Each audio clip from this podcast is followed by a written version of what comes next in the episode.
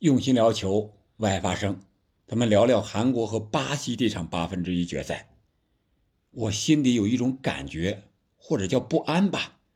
相比于日本队，韩国队爆冷的可能性更大。我不知道我这个感觉准不准啊？但是今天吧，这个心里就一直有这么一种感觉。这里是喜马拉雅出品的《憨憨聊球》，我是憨憨。这一场八分之一决赛，如果韩国赢了，有可能会成为世界杯历史上第一次四分之一决赛是由东亚的两支球队对决，这是多么多么令人期待呀！但是可能吗？得这两场比赛都要满足条件才行。日本和克罗地亚的咱们已经聊过了，那本期呢，咱们聊聊韩国和巴西。我个人感觉啊，赢过葡萄牙、意大利、西班牙、德国的这支韩国队，他能淘汰巴西吗？从实力上看，显然是不行的。他赢的葡、意、西、德都是。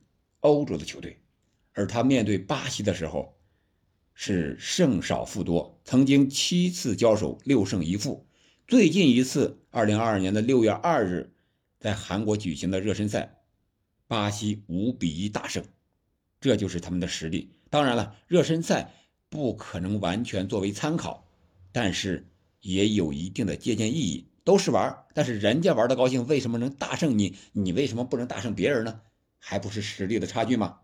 那回到世界杯的赛场上，韩国这场比赛好消息，黄喜灿回归，然后能够进球绝杀，孙兴敏顶住压力送上关键助攻，状态回勇，这是对韩国队来说他们最好的消息了。攻击线上两大攻击手状态正佳，而巴西队呢，内马尔的伤情。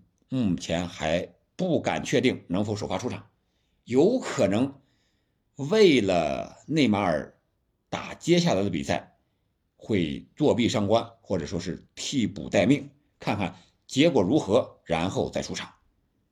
然后其他的伤病也比较多，像后卫这一块左后卫啊特莱斯呀，呃伤的也不轻，估计也不能出场。所以说巴西队这一块防线替补可能。有点欠缺，但是主力还在。他们的海豹，呃，门将阿里松，然后后卫马尔基尼奥斯，后腰卡塞米罗是站在 C 位的。那是不是意味着巴西队这场比赛要靠防守赢得胜利呢？进入八强呢？有可能。为什么这么说呢？我觉得巴西队，你看带了九大前锋，进了三个球。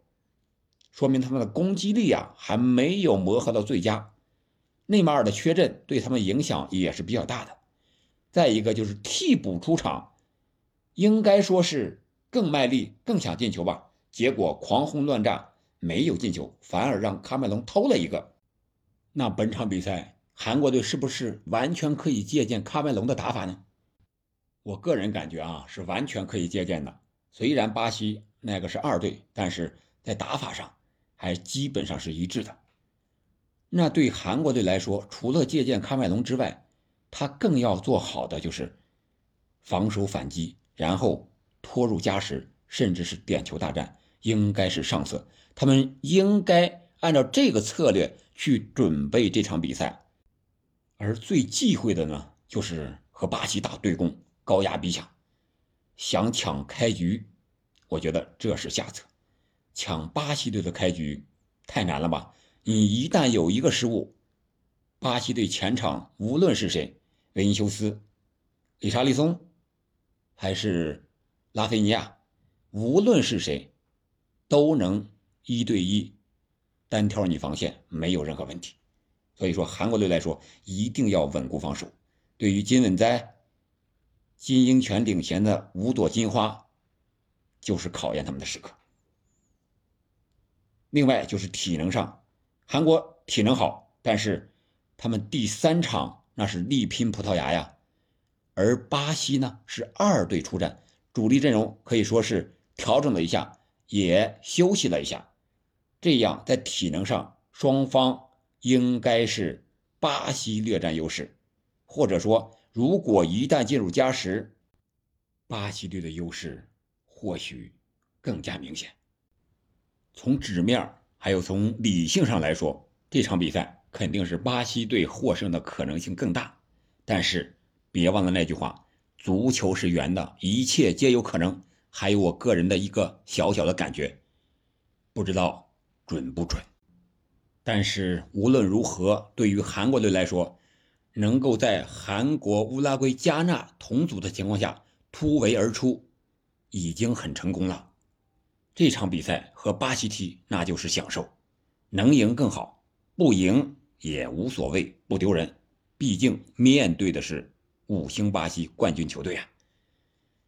好吧。这是我对这场比赛的一些看法和个人的感觉，你觉得呢？韩国有机会吗？